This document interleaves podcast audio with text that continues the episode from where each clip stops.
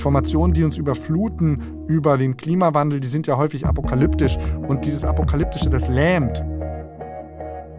Es gibt diese Abwehrhaltung in diesen Klimadebatten, dass Verbote und Verzicht vom Staat ausgesprochen keine legitimen Mittel der Politik sind. Der Dreh- und Angelpunkt ist natürlich, kann man irgendeine Erzählung finden, die ein positives Ende hat. Das große Ganze. Der gesellschaftskritische Podcast von MDR aktuell. Fast alle sind sich dessen bewusst. Wir leben seit Jahrzehnten über unsere Verhältnisse, verbrauchen zu viele natürliche Ressourcen, produzieren zu viel Müll und vergiften die Meere, die Böden. Wir leben im Wohlstand, aber wie lange das gut so geht und auf wessen Kosten, das ist die Frage. Und häufig heißt es deshalb, wir müssen uns einschränken, wir müssen verzichten. Nicht nur wegen der Klimakrise, sondern ganz akut auch wegen der Energiekrise. Die Lichter in den Schaufenstern sollen ausbleiben, die Heizung runtergedreht werden, weniger duschen, häufiger mal den Waschlappen in die Hand nehmen. Manche sehen darin eine, Zitat, Energiediktatur, ganz zu schweigen von der ebenfalls Zitat, Ökodiktatur, die daneben angeblich etabliert wird. Überall Verbot und Verzicht heißt es. Darf der Staat in die persönliche Lebensführung eingreifen? Warum fällt uns das Verzichten so schwer? Und wäre sowas wie kollektiver, systemischer Verzicht denkbar, anstatt über den Einzelnen zu richten? Mein Name ist Lydia Jacobi. Herzlich willkommen zu der neuen Ausgabe des Großen Ganzen, in der ich diese Fragen nach Verbot und Verzicht mit Philipp Lepenis diskutieren will. Er ist Politik- und Wirtschaftswissenschaftler, lehrt an der Freien Universität Berlin, leitet da das Forschungszentrum für Nachhaltigkeit und hat bei Surkamp kürzlich ein Buch veröffentlicht mit dem Titel Verbot und Verzicht Politik aus dem Geiste des Unterlassens. Herr Lepenis, hallo. Schön, hallo, dass wir miteinander Jacobi. sprechen können. Freut Sehr mich sehr. gerne. Ja. Herr Lepenis, vielleicht fangen wir mal mit den aktuellen Tipps, die wir so von der Politik bekommen, an. Robert Habeck sagt, man soll kürzer duschen. Winfried Kretschmann empfiehlt den Waschlappen und Daniel Günther rät vom Saunabesuch im Winter ab. Es sind also eine ganze Menge ja, Appelle an den privaten Verzicht. Sind das in Ihren Augen die richtigen Antworten auf die aktuelle Energiekrise? Also, wenn ich mir die mediale Reaktion auf diese Tipps anschaue oder die Reaktion in den sozialen Medien, dann wäre die Antwort natürlich nein. Also, das ist ja ganz klar.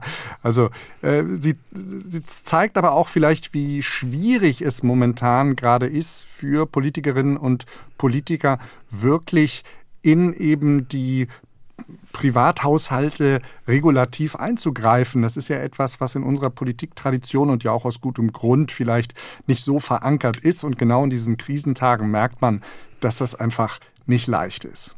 Das äh, sagt ja auch Wirtschaftsminister Robert Habeck. Der hat sich gewünscht, dass das Energiesparen am besten freiwillig passiert. Darf man das schon als Indiz für Ihre These werten, dass der Staat als regulierende auch das Verhalten seiner Bürger einschränkende Macht ja aus der Mode gekommen ist? Ich weiß nicht, ob die aktuelle Krise eigentlich ein guter Bezugspunkt ist, weil es eben eine ganz akute Krise ist mit unglaublichen starken sozialen Verwerfungen, mit Ängsten, mit wirklich elementaren ähm, Unsicherheiten bezüglich der nächsten Wochen und Monate. Also das ist, glaube ich, einfach nochmal eine ganz andere Situation, in der natürlich auch ein bisschen viel verlangt wäre, wenn Politikerinnen und Politiker dann jetzt einfach mal krass durchregierten. Mhm. Insofern kann ich Herrn Habecks ähm, verhaltene Empfehlung und diese Appell an Freiwilligkeit momentan eben noch verstehen, weil man vielleicht auf Politiker und Politikerinnen-Seiten momentan auch noch nicht so richtig weiß, was der Winter jetzt bringt. Also das ist wirklich eine Extremsituation. Aber nichtsdestotrotz haben Sie natürlich recht, dass man merkt, dass dieses der Staat und die Regierung ist dafür da, Verhalten zu regulieren, dass das einfach als Idee nicht mehr so richtig vorhanden ist. Sie beziehen sich ja in Ihrem Buch ähm, Verbot und Verzicht äh, vor allen Dingen auf die Debatte hinsichtlich des Klimawandels, der Klimakrise, sagen manche auch, dass da Verbot und Verzicht, hm, ich sag mal, sehr schlecht ankommen würden. Was macht für Sie den Unterschied aus? Zu der jetzigen Situation, meinen ja. Sie? Vielleicht, dass da so eine gewisse Unmittelbarkeit fehlt bei der Klimakrise. Das wirkt jetzt vielleicht nach diesem Hitzesommer ein bisschen äh, seltsam, aber nichtsdestotrotz ist ja die äh, Erfahrung, dass alles bis zu 10 Prozent teurer wird, dass ich eine mega Energierechnung bekomme und nicht weiß, wie ich meine Miete in zwei Monaten zahlen soll, das ist noch mal viel elementarer als die Vorstellung, nächstes Jahr gibt es wieder 33 Tage über 30 Grad. Also ich glaube, da ist diese Unmittelbarkeit der Krise und vielleicht auch der damit verbundenen Unsicherheiten und Ängste doch noch mal was anderes. Man kann den Klimawandel, das ist ja auch das große Problem, einfach doch ganz häufig aus dem Bewusstsein wegdrücken. Sie beschreiben, dass es eine große Empörung darüber gibt, ähm, angesichts des Klimawandels sich selbst einschränken zu müssen, egal ob es um Fleischkonsum oder Geschwindigkeit auf der Autobahn geht. Warum empören sich denn so viele, wenn Verbote zum Schutz des Klimas gefordert werden? Gibt es ja verschiedene Stichworte, Ökodiktatur oder wir erinnern uns an die Plakate im Wahlkampf, auf denen Annalena Baerbock als äh, ja die Überbringerung der zehn Verbote dargestellt war. Woher kommt diese Empörung? Also da gibt es wie bei allen Sachen natürlich nicht den einen Hauptgrund. Aber es ist schon so, dass unsere politische Kultur, unser Verständnis von Politik davon ausgeht, dass der Einzelne und die Einzelne vor allen Dingen, und das ist ein ganz wichtiger, ganz, eine ganz wichtige Unterstreichung, in ihren Konsumentscheidungen irgendwie autonom und eigenständig sein müssen und dass der Staat nicht das Recht hat, Konsumentscheidungen zu kritisieren, zu äh, moralisieren oder vielleicht sogar zu verbieten oder dazu aufzurufen, darauf zu verzichten. Und dass sich das so verengt hat auf Konsumentscheidungen, ist natürlich ein Erfolg der Durchsetzung neoliberaler Gedanken in die Politik. Das ist wichtig, dass man da sagt, das ist jetzt nicht der Neoliberalismus ist schuld, sondern es gibt einen Teilbereich des Neoliberalismus, der sich in diesem Moment zeigt.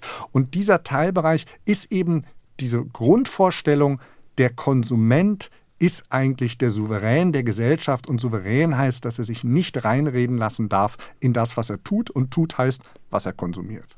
Die Argumentation ist ja öffentlich oft eine andere. Wenn es dann zum Beispiel ums Tempolimit geht, dann äh, argumentieren die Gegner von Regulierungen mit ihrem Freiheitsrecht. Was ist das denn für ein Begriff von Freiheit, mit dem wir es da zu tun haben? Ja, was ist denn das für ein Begriff von Freiheit, mit dem wir es da zu tun haben? Das fragt man sich in diesem Moment dann wirklich. Aber auch das hat mit einer Freiheitsbegriffsverengung zu tun, die im Neoliberalismus angelegt ist, und zwar historisch.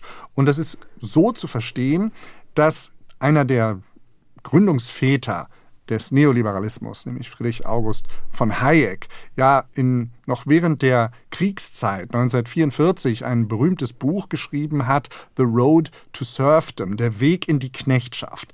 Hm. Und das war damals so ein Buch, was sich so gegen die Tendenzen in Großbritannien, aber auch Westeuropas äh, zur Wehr setzte, dass es ja doch gerade unter Intellektuellen ähm, große Sympathien gab für sozialistische Ideen, für sozialistische Planwirtschaft. Und dagegen setzte man die Idee des Marktes.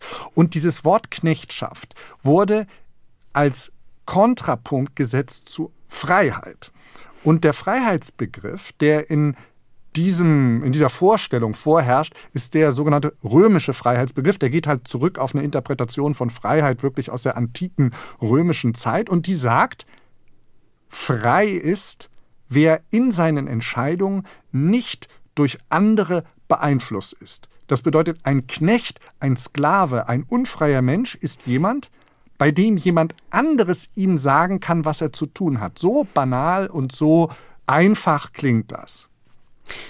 Das heißt, um das nochmal auf die aktuelle Situation zu übertragen oder auf die Freiheitsidee des Neoliberalismus, die Sie in Ihrem Buch skizzieren, viele Menschen setzen Freiheit einseitig mit der Freiheit des Konsums gleich, statt ähm, von politischer Freiheit, Freiheit der Selbstbestimmung oder Freiheit vor Knechtschaft und Tyrannei zu reden?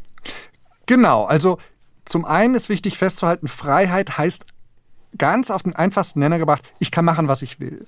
Und niemand darf mir da reinreden. Das ist der Freiheitsbegriff. Und der macht natürlich nicht nur beim Konsum Halt, sondern der betrifft ja auch politische Rechte, Rechte der Selbstverwirklichung, der sexuellen Identität. Und das ist ja auch alles richtig. Aber seit den 50er, 60er Jahren wurde dieser Freiheitsbegriff, der eben auf unterschiedlichen Ebenen wirken kann, noch stärker verengt auf den rein konsumtiven Freiheitsbegriff. Also ab den 60er Jahren ist dieser neoliberale Freiheitsbegriff nur noch der Begriff der Konsumfreiheit und damit dieser Vorstellung, ich darf konsumieren, was ich will, wie viel ich will und wann ich will. Und sobald mir da jemand reinredet, ist das nicht rechtens. Jetzt haben Sie schon diesen kleinen Exkurs zurück in die Geschichte gemacht. Vielleicht setzen wir den noch ein Stück weiter fort. Sie sind zwar Politik- und Wirtschaftswissenschaftler, trotzdem ein kleiner Ausflug in die Philosophie. Da ist ja die Tradition, ähm, sowohl in der philosophischen als auch in der theologischen Ethik, spielten jeweils Verzicht und Askese eine ganz erhebliche Rolle. Wann ist es denn passiert, dass die Idee vom Verzichten ähm, so aus der Mode gekommen ist? War das erst in den 50er, 60er Jahren oder kam das schon eher auf? Also zum einen kann man natürlich sagen, dass der Neoliberalismus ja auch eine Philosophie ist mhm. oder zumindest eine philosophische Ideologie. Die glauben zwar immer, dass sie die Realität abbilden mit ihrem Gesellschafts- und Menschenmodell, aber das stimmt ja nicht. Das ist ja genauso eine Glaubensrichtung wie eine, die vielleicht Verzicht auf ihre Fahnen schreibt. Aber in dem Moment, wo das natürlich plausibler war, an Konsum zu glauben und an die Rolle des Konsumenten und der Konsumentin zu glauben, war natürlich in dem Moment, wo eine Vielzahl von Menschen eine positive materielle Wachstums- und Einkommenswachstumserfahrung gemacht haben. Also im bundesrepublikanischen Fall natürlich so, sowas wie das Wirtschaftswunder. Also der Moment, wo man merkte, auf einmal gibt es Erwerbsarbeit, es gibt Vollbeschäftigung, die Portemonnaies füllen sich und die Läden sind auch voll und man kauft sich nach und nach Dinge, die die Generation vorher noch nie hatte. Und in dem Moment, wenn man dann hört, dass natürlich in dieser Konsumentscheidung ein ganz wichtiger Bestandteil individueller Freiheit liegt, dann ist das erstmal plausibel. Und natürlich war das auch eine Ablenkung von den sozialen und ideologischen Kämpfen, die man vorher ausgefochten hat, nämlich die der Umverteilung und der Gleichheit. Das tritt alles in den Hintergrund, wenn man den Menschen glaubhaft versichern kann, mit Konsum und mit Wirtschaftswachstum geht es euch allen besser. Und zwar einfach deswegen, weil es ja mindestens 30 Jahre lang, für, zumindest für den Westen Europas, gestimmt hat. Dabei galt das Verzichten ja auch zum Beispiel in der griechischen Philosophie mal als ein ganz bewusster Willensakt, äh, als eine bewusst auferlegte Einschränkung, die letztlich auch eine mündige Person von unmündigen Kindern unterscheidet. Auch das Wort Askese kann man ja so verstehen, ein Üben und Einüben, das einem gesteigerten Menschsein dient. Heißt das, wenn wir heute nicht mehr so gerne verzichten wollen, weiter konsumieren wollen, geht uns Willenskraft und Mündigkeit ab? Darf man das so verstehen? Nee, natürlich nicht. Denn wenn Sie an die Prämissen des Neoliberalismus glauben, in dem der Konsumentensouverän quasi gezwungen ist zu konsumieren, dann machen Sie ja das Richtige. Insofern sind Sie ja dann mündig und rational. Aber Scherz beiseite, der vielleicht ein entscheidender Punkt, den man hier auch nochmal unterstreichen muss, ist, dass wenn ich jetzt über Verzicht und die Rolle von Verzicht in der Politik rede, dann geht es mir ja nicht um gesamtgesellschaftlich möglichen Verzicht oder um eine religiöse oder anders spirituelle Form des Verzichts, die eben auch bei sehr vielen Menschen zu Glücksmomenten führt oder zu irgendwelchen anderen äh, oder andere Beweggründe hat, sondern ich beziehe mich ja einzig und allein auf die Verzichtsvorstellung, im Lichte des Klimawandels. Das muss man mhm. schon unterscheiden, mhm. damit man auch mir nicht den Vorwurf macht, ich will jetzt irgendwie behaupten, niemand verzichtet in unserer Gesellschaft. Und das ist ja auch unfair denen gegenüber, die vielleicht auch aufgrund ihrer äh, monetären und wirtschaftlichen Situation gezwungen sind zu verzichten. Also Verzicht gibt es ja und das gibt es im Guten wie im Schlechten, im Freiwilligen wie im Unfreiwilligen. Aber der Moment, wo Politik sagt, wir müssen aufgrund des Klimawandels vielleicht auf Fleisch verzichten, vielleicht auf Flugreisen verzichten, vielleicht auf einen äh, Bleifuß auf der Autobahn verzichten, das ist der Moment, wo Menschen häufig nicht bereit sind zu verzichten und das ist der Verzicht, um den es mir geht. Warum nimmt der Klimawandel da so eine Sonderrolle ein, diese sozial-ökologische Transformation, so beschreiben Sie das ja auch. Sie haben vorhin schon gesagt, es wirkt fern. Ist das der einzige Grund? Nein, das ist, glaube ich, nicht der einzige Grund. Der Klimawandel ist natürlich auch prädestiniert für das, was die Psychologen kognitive Dissonanz nennen. Ich meine, das ist damit so ein bisschen verbunden. Also man kann sich ja ausreden, dass das ein Problem ist, weil wir doch eigentlich tagtäglich nicht wirklich damit die Erfahrung machen. Ich meine, jetzt wirklich die letzten Wochen waren, waren extrem, aber jetzt regnet es wieder ein bisschen und die Temperaturen gehen wieder zurück und dann hat man das wieder so ein bisschen vergessen. Aber hinter dem Klimawandel steht ja schon seit vielleicht 30, 40 Jahren auch international und auch in der ganzen Nachhaltigkeitsdebatte ja eine Erkenntnis und die ist leider ein bisschen vage. Und diese eine Erkenntnis heißt, Business as usual geht eigentlich nicht. Das ist nicht zukunftsfähig. Und damit meint man, unsere Konsum- und Produktionsweisen in der industrialisierten Welt. Also wir wissen spätestens seit 1987, dass man da was ändern muss. Und bislang haben wir da ja relativ wenig geändert. Und bislang halten wir immer noch an diesem Wohlfahrts- und Wohlstandsversprechen durch Wirtschaftswachstum fest, was für viele Menschen und auch gerade in den letzten Jahren vielleicht nicht mehr Realität ist. Vielleicht kann man es trotzdem weiten und ähm, die Ablehnung von Verzicht oder von Verboten nicht nur bei dieser großen Transformation angesichts des Klimawandels sehen, sondern auch was Diskriminierungen, was äh, Politik gegen Ungleichheiten angeht, weiten. Also man wünscht sich, dass man weiter festhalten darf an rassistischen Witzen, dass man weiter Lieder hören darf, Schlager hören darf wie Laila. Auch da sieht man ja so eine Verbotspolitik, oder? Hm, ich weiß nicht, ob das, hm, ob das adäquate Beispiele sind, mhm. mit denen man das andere verbinden kann. Da müsste ich ein bisschen länger drüber nachdenken. Ich finde eigentlich eher erstaunlich, dass man auf, auf dieser Ebene ja doch ganz starken gesellschaftlichen Wandel sieht. Also, dass es ja ein, ein ganz fantastisches Momentum gibt, wo Gruppen einfordern, dass man Sachen ändert, die sich bemerkbar machen, was dann eben auch zu Veränderungen führt, die teilweise eben auch freiwillig sind, indem Menschen vielleicht ihre Sprache anpassen und überdenken, egal ob das jetzt allen passt oder nicht. Aber da haben wir ja eigentlich einen auch sozial gesteuerten Wandlungsprozess ungeahnten Ausmaßes, den man sich vielleicht vor 15 Jahren noch nicht vorstellen könnte. Aber bei den Fragen des Klimawandels, da ist das dann auf einmal ganz schwierig. Und da kommen dann diese Abblockbewegungen und da ist auf einmal Veränderung und vielleicht auch staatlich verordnete Veränderung ein ganz großer Eingriff in Menschenrecht, nämlich den Menschenrecht, gefühltes Menschenrecht des Konsums. Und in anderen Ebenen sind wir da schon viel weiter und viel toleranter. Warum ist das eigentlich so? Da habe ich auch keine Antwort drauf. Wo mir die ähm, Verbindung zwischen ähm, dem Abblocken, was äh, Verbote und Verzicht angeht, und Neoliberalismus äh, trotzdem noch nicht so hundertprozentig klar wird in Ihrem Buch, ist die Frage, dass der Neoliberalismus ja auch ein strenges Verzichts- und Verbotsregime führt. Also man denke nur an das Hartz-IV-System. Das ist ja im Prinzip ein Verbots- und Verzichtssystem, ein neoliberales äh, Projekt par excellence, äh, vielleicht hintenrum mit Verbot und Verzicht verknüpft, aber die Empfänger und Empfängerinnen von Grundsicherung, die müssen sich ja wohl mehr als jeder andere an verordneten Verzicht halten. Ja, aber der Neoliberalismus ist eben weit und breit und diese Verbotsreaktion auf Konsumentscheidungen, hatte ich ja anfangs auch gesagt, ist eben nur ein Teil davon. Aber ein ganz wichtiger anderer Bestandteil oder eine, ein Grundfundament neoliberalen Denkens ist natürlich das der Individualisierung, also der Zentrierung auf das Individuum als entscheidende soziale Einheit. Und diese Fixierung auf das Individuum bedeutet, dass man sich nicht mehr so stark konzentriert auf Gemeinschaft und Gesellschaft und Zusammenhalt.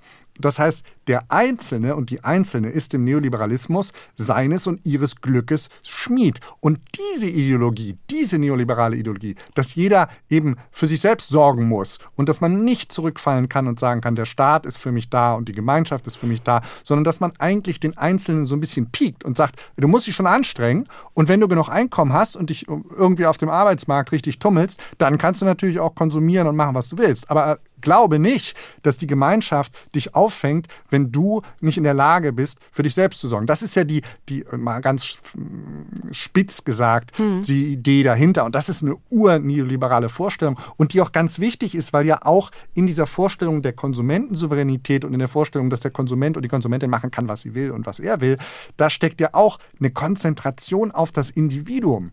Und die ganz gefährlich ist, weil viele Probleme lösen wir nicht alleine, sondern die lösen wir nur zusammen. Aber dieses, dieser Blick für den Zusammenhalt, der wird ja in dieser Ideologie auch komplett zerstört. Also wenn Margaret Thatcher ganz stolz am Ende ihrer Regierungszeit gesagt hat, es gibt ja sowas wie Gesellschaft gar nicht, es gibt nur Individuen, dann bringt es das ja auf den Punkt. Und man lässt, und das ist ja auch die Gefahr in dieser Individualzentrierung und auch in dieser Hartz-IV-Geschichte und auch in der Liberalisierung von anderen arbeitsmarktstrukturellen äh, Dingen, lässt man ja den Einzelnen alleine.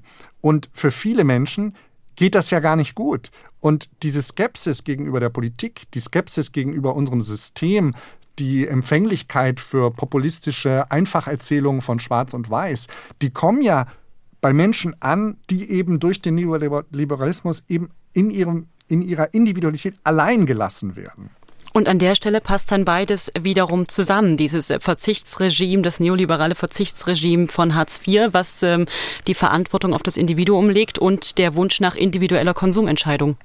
Ja, die sehen das, glaube ich, eher ökonomistischer. Die sagen einfach, man kann eben nur im Leben das konsumieren, was man durch sein eigenes Einkommen auch bezahlen kann. Und äh, die Gemeinschaft ist nicht dafür da, ein Einkommen bereitzustellen, was man sich nicht selbst erarbeitet hat. Ich glaube, das ist eher der Grund.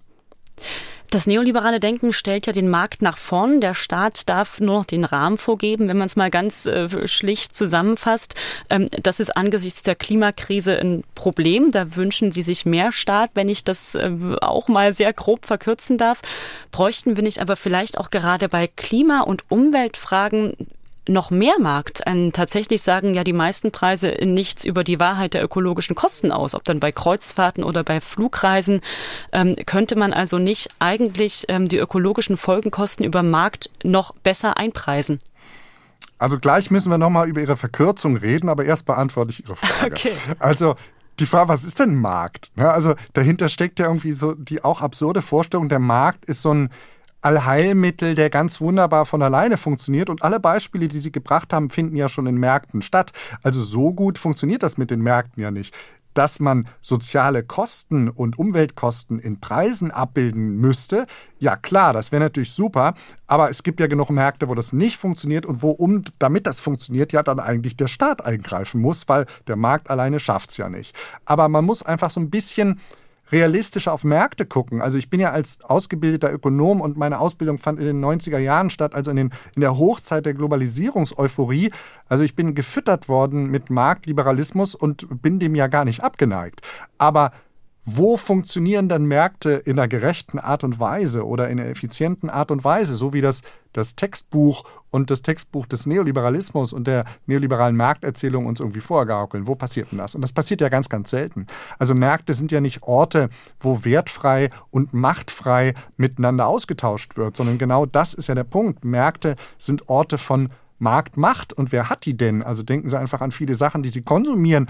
Äh, wo ist denn Ihre Konsumentenentscheidung da wirklich berücksichtigt oder wann nehmen Sie einfach nur das, was der Produzent Ihnen vorgibt? Das ist ja eigentlich meistens der Fall. Und das, es gibt so ein schönes Wort von George Orwell, als er mal damit konfrontiert wurde, dass doch Wettbewerb, also Markt und Wettbewerb doch eigentlich äh, die idealen Formen sozialer Interaktion seien, hat er einfach gesagt, das Problem an einem Wettbewerb ist, einer gewinnt ihn. Und da steckt sehr viel Wahrheit drin. Hm. Und diese sozialen Verwerfungen von Märkten ist ja auch die, die uns gerade auch auf die Füße fällt. Also klar, natürlich wäre es schön, der Markt würde alles richten. Natürlich wäre es super, man könnte Marktpreise auch so anpassen, dass man sich vielleicht vorm Konsum drückt, weil es eben doch so teuer ist, dass es die sozialen und ökologischen Kosten abbildet. Aber auch das bedeutet, der Staat muss da rein. Von alleine klappt es ja nicht. Hm. Und jetzt können wir über meine Verkürzung reden?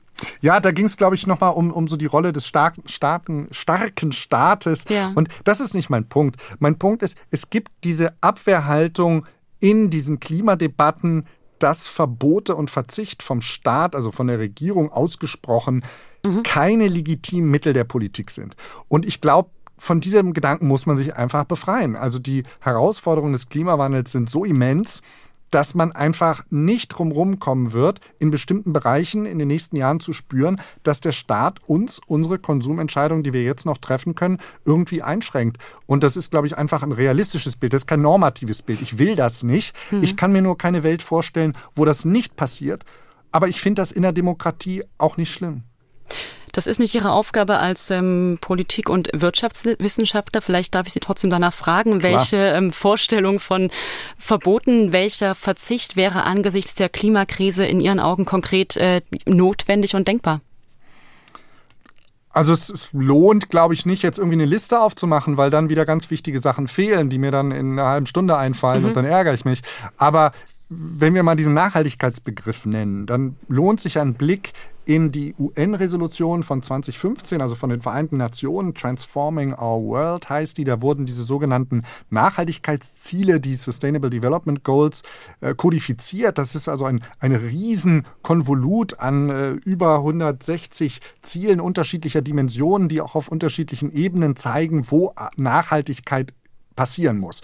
Und das bedeutet, man muss sich so ein bisschen trennen von diesem Gedanken, es geht eigentlich nur um CO2-Reduzierung, sondern es geht ja auch um Lebenswirklichkeit und Lebensmöglichkeit in Städten, weil irgendwann wirklich ein Großteil der Weltbevölkerung in Städten lebt und dass Städte eben ein Problem haben mit Lärm, mit Staub, mit anderen äh, ungesunden Parametern. Und da ist auch ein Nachhaltigkeitsziel, dass man Städte bewohnbarer macht, auch im Hinblick auf Klimawandel. Und da kann man ja da fallen einem dann sofort Verbote ein. Also wenn Sie durch Berlin gehen und Sie überlegen sich, ist Berlin eigentlich bereit für diese Klimaextreme? Denken wir nur an Wasser, denken wir auch an die Staubentwicklung, denken wir auch an die Lärmentwicklung oder andere Luftschadstoffe, dann kommt man dem ja nur mit Verboten entgegen. Und ein ganz konkretes Beispiel, wenn wir wie die Berliner äh, Senatorin für Umwelt das möchte, Berlin zu einer Schwammstadt machen wollen. Also was ja richtig ist, also Flächen entsiegeln, damit eben das Wasser da, da rein in die, Erde reinläuft und mhm. nicht in die Kanalisation hauptsächlich, dann geht das ja nur, indem wir zum Beispiel Grundstückseigenen verbieten, eine Betonschicht zu legen. Und ja, das ist so das, was mir dazu einfällt. So verschiedene Aspekte, ja. Jetzt haben wir es ja beim Klimathema noch häufig so, dass ich für mich individuell entscheide, was ich tue. Bestes Beispiel Tempolimit. Es gibt eine Empfehlung, es gibt aber natürlich ähm, keine, keine Tempobegrenzung. Könnten vor dem Hintergrund Verbote eine Entlastung bedeuten, nicht stets das eigene Verhalten auf seine Konsequenzen hin befragen zu müssen und dabei vielleicht auch zu falschen Entscheidungen zu kommen? Wahrscheinlich schon. Denn wir gehen ja, indem wir die Leute oder indem wir glauben, dass Freiwilligkeit und Appelle helfen, gehen wir natürlich davon aus, dass Menschen in der Lage sind, die richtige Entscheidung zu treffen. Wir sagen ja nicht den Menschen als Politiker oder als Politikerin, mach das doch freiwillig oder ich appelliere an dies oder das, wenn wir glauben, die machen das ja sowieso nicht. Sondern wir haben ja so ein Menschenbild, was eigentlich doch unterstellt, dass jemand in der Lage ist, eine rationale Entscheidung zu treffen, also die in der Sache richtig ist pro Klima, gegen äh, negative Effekte des Klimawandels oder was auch immer. Nur zeigt sich ja in der Art und Weise, wie wir unser eigenes Verhalten anpassen, dass das ja anscheinend nicht reicht. Mhm. Also wenn alle wirklich die Informationen, die sie haben, zu den negativen Folgen ihres Tuns beherzigen würden, um ihre Konsumentscheidung anzupassen, dann hätten wir vielleicht diese Diskussion gar nicht, aber die haben wir nicht. Insofern äh, wird das wahrscheinlich nicht reichen und die Politik muss uns da an die Hand nehmen.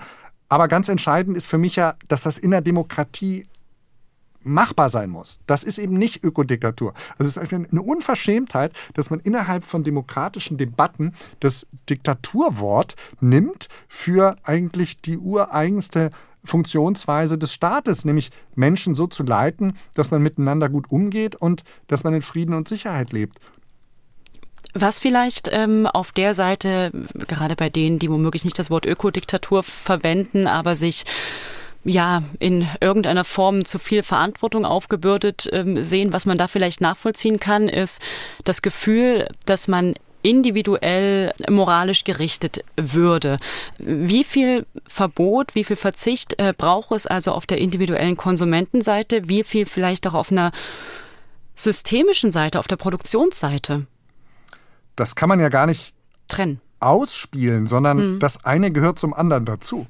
Oh, und wenn wir alles lösen könnten durch Strukturwandlungen in der Produktion, ja, dann wäre das ja ganz, ganz wunderbar.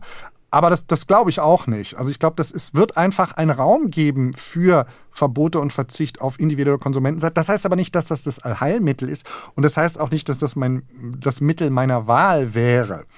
Und natürlich muss man diese Produzentenseite nicht vergessen und das macht man ja auch nicht. Mhm. Und gerade wenn wir uns sowas angucken wie Fleischkonsum oder wenn wir uns sowas angucken wie die, die ganzen äh, Debatten um die planetaren Grenzen, wo es darum geht, wie viel Phosphor kommt eigentlich ins Wasser und wie viel Stickstoff kommt eigentlich in den Boden, dann sind das ja nicht Sachen, die irgendein Einzelner macht, vielleicht ein einzelner Bauer, aber der ist in dem Moment auch ein Produzent. Ja, also da setzt, würde man ja auch an Produzentenseite ansetzen. Also klar, da müssen Lösungen her, die sich nicht nur begrenzen auf individuellen, individuellen Verbot und Verzicht.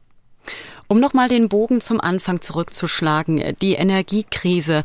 Zeigt nicht vielleicht äh, dieser kommende Herbst und der kommende Winter, dass die Politik ähm, des Unterlassens, so ja der Untertitel Ihres Buches, also die Vorsicht des Staates, ähm, Verbote auszusprechen oder als regulierende Macht ähm, einzugreifen, dass diese Politik des Unterlassens vielleicht ein Ende hat. Denn es wurden ja einige sehr umfassende Maßnahmen beschlossen, die auch in das individuelle Verhalten, aber auch in das ähm, gesellschaftliche Leben eingreifen. Beispiel Raumtemperatur runterfahren, Beispiel äh, Licht in den Innenstädten, in den Schaufenstern ausmachen. Also wird da vielleicht so ein Ende der Politik des Unterlassens eingeläutet? Das wäre natürlich abzuwarten, ob das eigentlich die wirkliche Zeitenwende ist. Aber auch da bin ich noch so ein bisschen skeptisch und zwar auch aus dem, was ich ja auch schon gesagt habe, dass es ja durch diese Akutkrise einfach andere Rahmenbedingungen sind. Also anders ausgedrückt, ich glaube, es gibt auch auf der politischen Seite noch so eine Hoffnung, dass sich vielleicht doch alles zum Guten wendet. Dass mhm. wir irgendwie doch durch den Winter kommen, weil wir zum Beispiel die vollen Speicher haben und man eigentlich sich gar nicht einschränken muss.